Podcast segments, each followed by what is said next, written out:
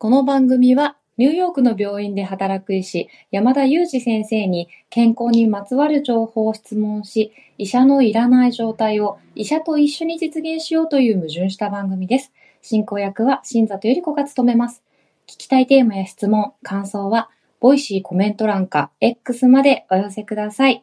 山田先生、本日もよろしくお願いいたしますお。願いします。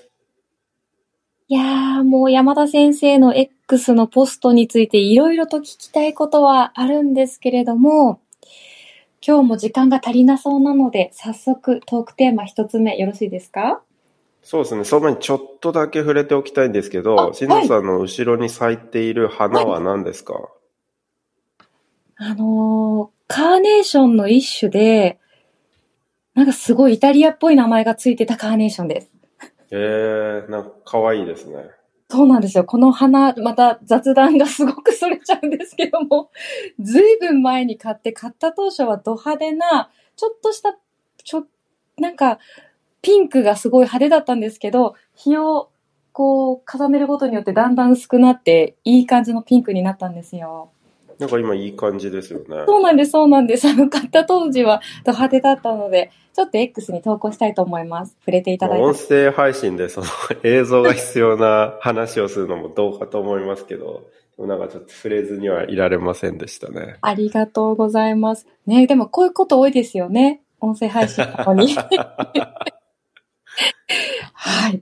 もう本当に今日もね、あの、時間が足りなくなってしまいそうなほどの、ちょっと気になることがたくさんあるので、早速山田先生に本日のトークテーマ一つ目をアナウンスします。今日はあの、保険の過不足というテーマをいただいてるんですね。はい。はい。なので、あの、私の入っている保険はこれ、えー一人暮らし、子供がいる世帯ごとのおすすめ保険、保険が不足している場合って、などなどの、まあ、保険にまつわるお話が伺えればなと思うんですが、以前、あの、399回目に、アメリカの医療保険制度の実態を先生解説いただきましたよね。そうでしたね。はい。もう、たくさん解説いただいたんですけども、結構やっぱり記憶に残っていなくて、ただ、その州によって受けられるサービスが違ったりとか、保険も違うみたいなことは覚えてるような気がします。そうですね。保険によって違うっていうのが、まあ、特に若い世代での特徴ですよね。えただ山田先生が入られてる保険はなんとメガネもカバーするんですよね。そうですね。はい。メガネのフレームもカバーしますので、あの、メガネが安いんですよね。そうなんですよね。ということでちょっとこう、アメリカの保険あれこれで、まあ、さっきのメガネのフレームがカバーされるみたいなようなお話とかエピソードがあれば、ちょっと聞いていきたいなと思ってるんですけれども、いかがですか？そうですね。まあ、その、日本は国民皆保険ですので、まあ、いわゆる医療保険はですね、まあ、国民の皆様が全員手にしているわけですよね。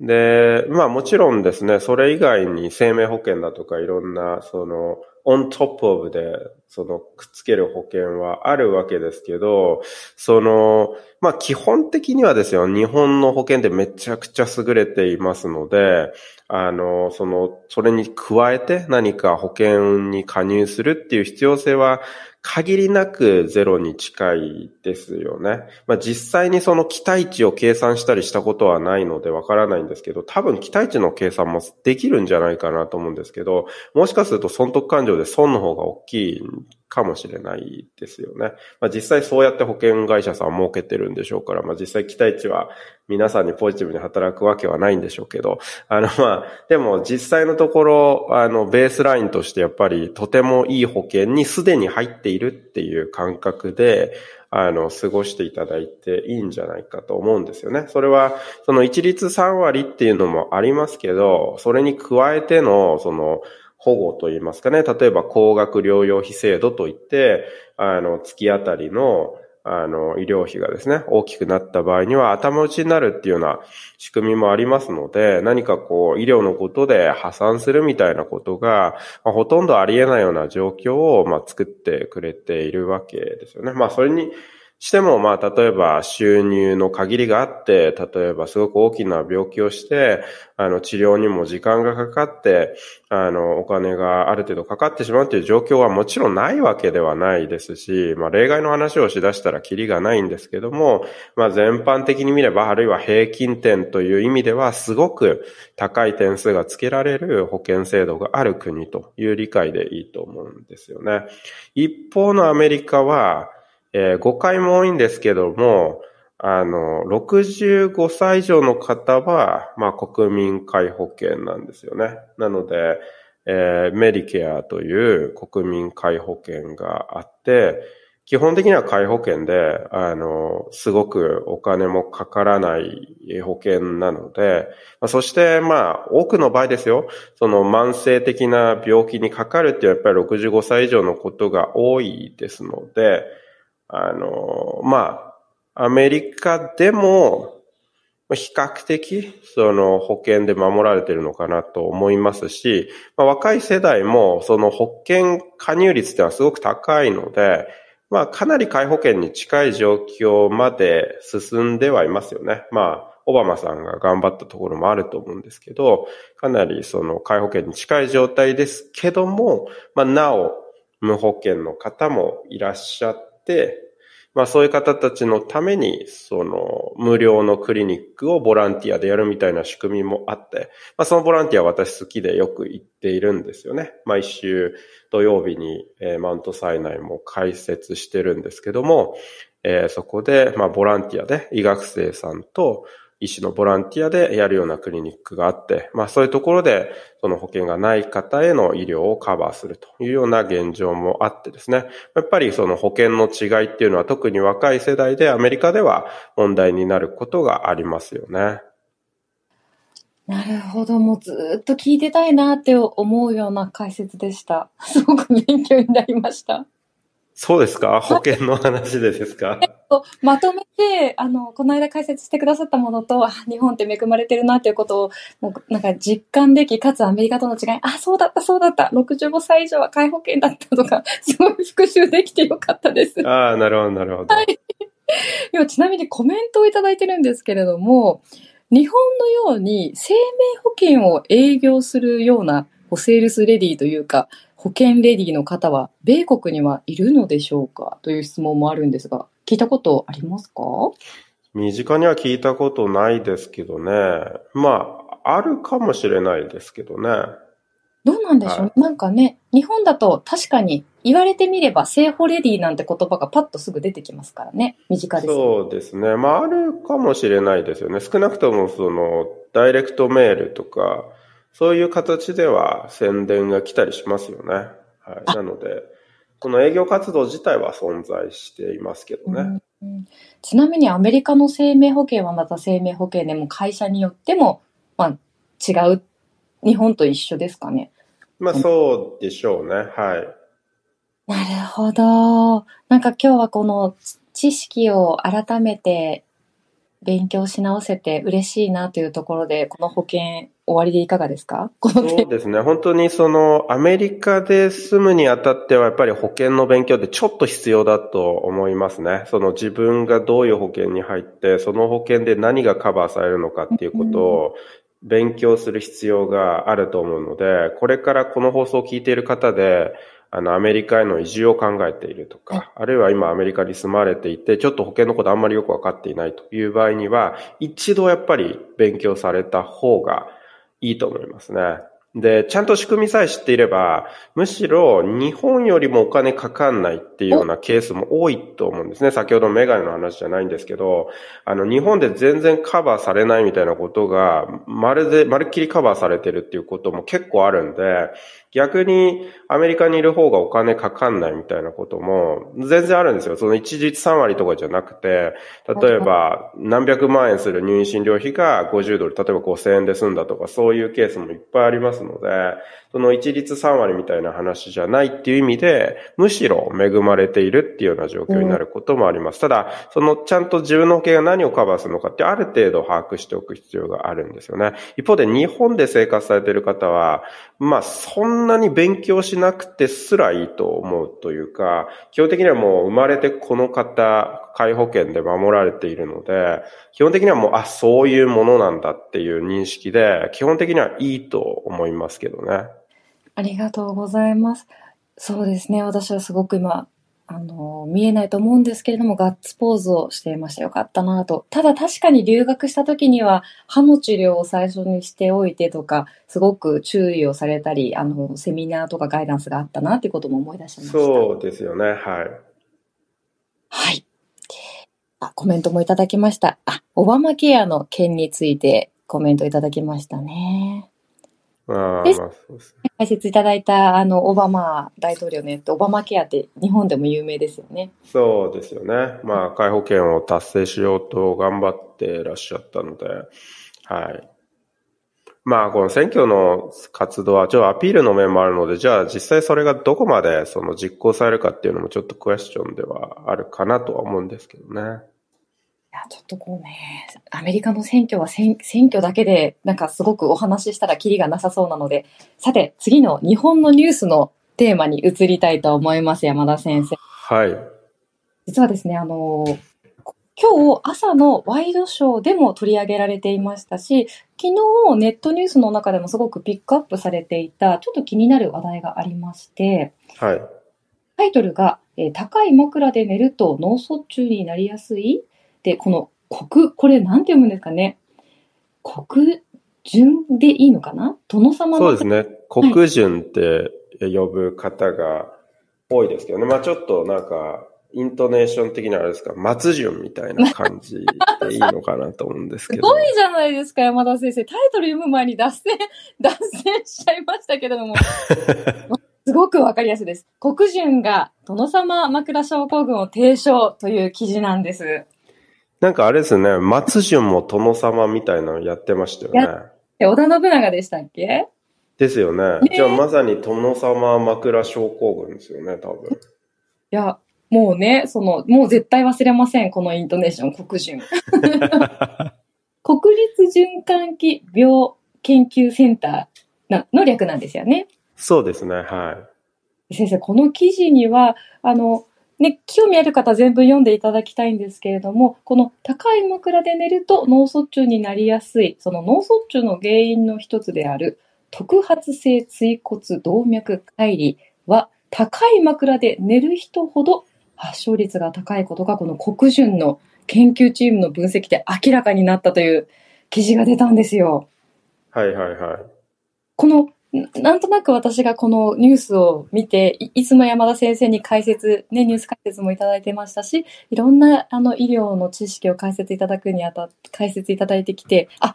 まずこの国順というところが研究してたから、この記事の信憑性は高そうだなという認識でいいのかなっていうのを聞いてみたいなと思いました。なるほど。まあそうですね。はい、まあそもそもそんなにすごくいっぱいある病気では、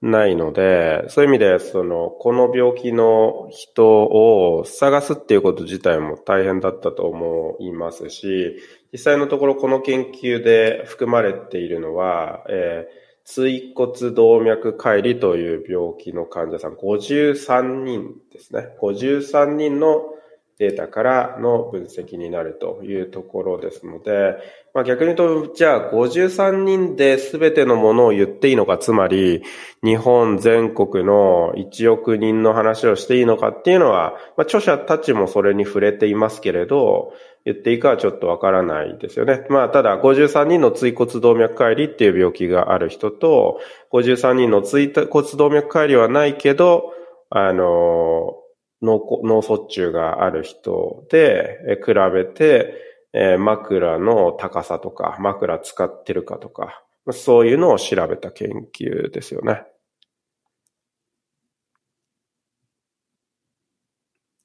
あ、なんか、新藤さん、ミュートで今、口パク状態になってますね。大変失礼いたします。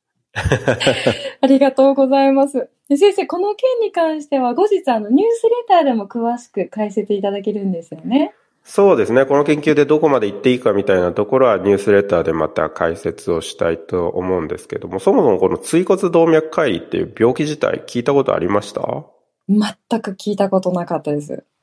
まあ、なくていいぐらいのというか、そんなにすごくよくある病気ではないんですけど、ただまあ、その、ちょっと覚えておいてもいいかなっていう病気でもありまして、あの、椎骨動脈っていうのは、まあ、首の背骨ですよね。その背骨の近くを走っている血管で、背骨の近くを走りながら最終的には脳の中に入っていく。まあ、脳につながる血管なんですよね。で、その首の中を走っている血管なんですけど、え、ここにですね、乖離といって、まあ、例えば血管の壁がそうですね、単純に理解するには二層構造みたいになってると思ってください。二つの、なんていうんですかね。例えば、うん、ちょっとゴムみたいなものが二つ重なった構造をしていると思ってください。でその内側と外側の膜がベリッと剥がれて、普段こう、なんていうんですか、接着剤でくっついてるんですけど、この接着剤が剥がれてしまって、内側の壁がビローンと剥がれてしまったと。で、その状態を乖離と言います。で、は、剥がれてしまうと、その間の中側の空洞ができますよね。内側と外側の壁の間の空洞ができて、そこにえ血が入り込んでしまって、血液が入り込んでしまうと、その内側の壁がどんどんどんどんその内空に出っ張ってきますよね。で、出っ張ってくると最終的に水道管潰しちゃう可能性がありますよね。そうすると、まあ脳につながってる血管が詰まるっていうことになるので、脳梗塞の原因になり得るということなんですね。で、これな、何が問題になるかっていうと、この病気ですね、40代とか50代に起こる病気で、脳梗塞っていうとやっぱり60、70、もっと言うと80代とか90代に起こりがちな病気と捉えられると思うんですけど、この、あの、椎骨動脈解離については40歳とかで、例えば、こう、発症してくることがあってですね、私の個人の研究でも本当にそういう比較的若い方で脳梗塞を発症して、あ、椎骨動脈解離でしたっていうようなことがあるので、比較的若い方に脳梗塞を起こすっていう、まあ、そういうことがあるんですよね。で、あの、まあ、頻度は1万人、1万じゃないですね。10万人に1人とか、あの、そういう頻度なので、あの、まあ、比較的稀なんですけど、あの、まあ、それでも、あの、ないわけではないですし、あとは、その、あんまりよく原因がわからない状態で、あの、来ることがあるんですね。で、首を走ってる血管なので、イメージしやすいと思うんですけれど、首の中に例えばゴム管があるとして、このゴム管がこうなんか壊れる原因が何があるかっていうと、やっぱり首をこう突然曲げ伸ばししたりっていうような動きですよね。こういうのでプチってこう、帰りが起こっちゃったりするんですね。実際私の医師の経験でもやっぱり出会う方っていうのはその、その発症前に何かこう、激しい運動をしていたとかですね。あの、ジムに行っていたとか。あるいはですね、こう首の生態みたいなのって日本だと結構あったりもしますよね。ああいう首の生態とかですね。あの、首を思いっきり曲げ伸ばしするような、あの、行動で、そういうのが起こる可能性があって、で、そういうのを聞いてっても何にも引っかかんないなみたいな方もいるんですけど、で、そこで多分この黒人の方たちが、その注目したのが、結構そういう患者さんの話聞いてると、枕高いっていう人多いんだよな、みたいなことに気がついて、じゃあ実際どうなんだろうっていうことで、その、あの、椎骨動脈解離のある人たちとない人で、枕の高さ比べてみようよっていうことで、まあちょっとフォーマルに、まあ50人ですけど研究してみたと。で、その結果として、その50人の中の範囲の話ですけど、枕高い人が多かったですよと。ということは、まあ、枕高いっていうのもリスクになるんじゃないのっていう話なんですよね。で、実際枕高くっいっていうことは、まあ、つまりその首が、その寝てる間ずっと曲が曲げられる状態で、まあ、この曲がった状態で、例えば寝返りを何回か打つとか、そういうようなことで、その首の余計な、こう、なんていうんですかね、負担が、核ストレスがかかって、帰りが起こる原因になってるんじゃないかっていう、まあ仮説を立てるような、まあそんな研究が発表されたっていう話ですよね。こういう研究が出るとですね、まあその、すごいキャッチーなんで、これはすごいっていうことで、もう枕は低くしましょうみたいななんか、キャンペーンとか始まっちゃうんですけど、まあそれちょっと言い過ぎですよね。まあ、やっぱり50人の話なんで、常に謙虚にいたいですね。50人で見つけたところで、まあ、じゃあ1億人の、1億人、そう、なんですか、こう、引く枕だみたいな日本人はもう引く枕で行くんだみたいな、なんかもう首相も言っちゃうみたいな、そういうことになっちゃうと、ちょっとやっぱり問題ですよね。それは研究者たちも焦ると思うんですよ。そんなつもりじゃなかったんですけど、みたいな。気づいたら黒人からのメッセージが松潤にまで届いていて、松潤も気づいたら殿様なのに枕低くしてましたみたいなことになっちゃうと、やっぱりちょっと飛躍があるかなとは思いますね。そうですね。ちょっともう一億総枕そう引く枕あたりからちょっと大爆笑していたんですけども、しっかりとあのニュースの内容を理解できました。ありがとうございます。でも先生、あの、首のカイロプラクティックとかそういう手術で首の手術だけだったかな？何かを厚生労働省が禁止しているっていうような文面をさっきこの、えっ、ー、と、ニュースを調べているときについでに見つけました。